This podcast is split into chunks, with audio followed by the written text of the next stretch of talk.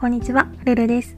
このラジオは明日の自分をちょっと好きになる気づきをテーマに放送しているラジオです。私なりの心地よい暮らしのコツや日常での気づきをお話ししています。もしよろしければフォロー、コメントなどお待ちしております。ということで、今回は物理的に自己肯定感を上げる方法っていうテーマでお話ししたいと思います。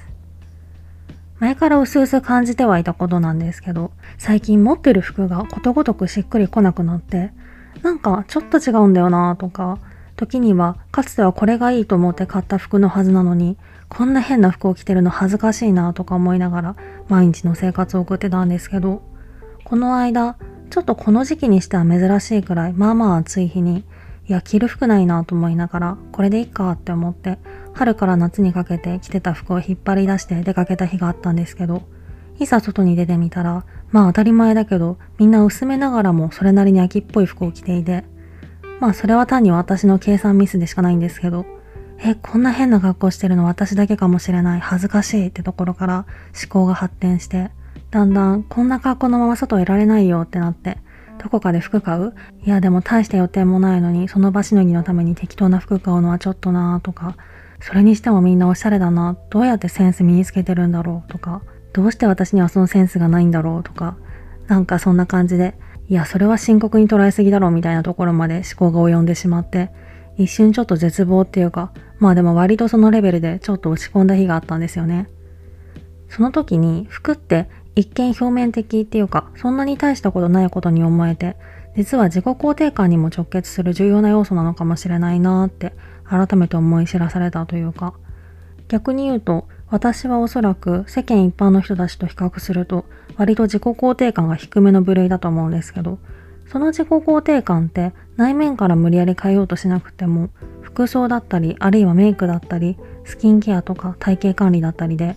そういう物理的、物理的っていう言葉が適切なのかはわからないけど、そういう部分を改善させていくことで高めることができるんじゃないかなとも思って、私みたいなデフォルトで自己肯定感が低めの人間は、こういうところからできるだけ自信を獲得して、できるだけ人並みの自己肯定感のレベルに近づけることが大事なのかもしれないなぁなんてことを考えてました。私は何年か前に映画化されてドラマ化もされたクラゲ姫っていう漫画が昔から好きなんですけど、その中に出てくるセリフに鎧を身にまとえっていう言葉があって、ちょっと補足すると、この漫画はファッションが割とメインテーマとして描かれていて、この作品の主人公の女の子たちは、いわゆるオタクに分類される属性で、もともとは結構ダサめの服装をしてるんですけど、とある事件っていうか、出来事が起こった時に、その子たちに対して、ヒロインの女の子の相手役にあたる人が、世の中には人を見た目で判断する奴がたくさんいる。だからそういう人たちとも堂々と戦えるように鎧を身にまとえ、みたいなニュアンスで出てくるセリフなんですけど、ちょっとこれ最後に読んだのだいぶ前だから合ってるかな若干違ったら申し訳ないんですけど。でもね、何が言いたいかっていうと、どんなことがあっても、ある程度の自己肯定感を保っていられるように、鎧を身にまとうっていう感覚って、すごい大事なことのような気がするんですよね。なので、これからは改めて、そういう観点からも、ある程度服とか美容への投資を惜しまずに、自分が本当にいいなって思う服を着たり、コンプレックスはできるだけ潰していくことで、少しでも自信っていうものをしっかりつけていきたいなと思いました。なんか服がしっくりこないって話からだいぶ話が飛躍してしまった気もするんですけど、ちょっとしたことでメンタルがやられて落ち込みやすいこの性格とうまく付き合っていくためにも、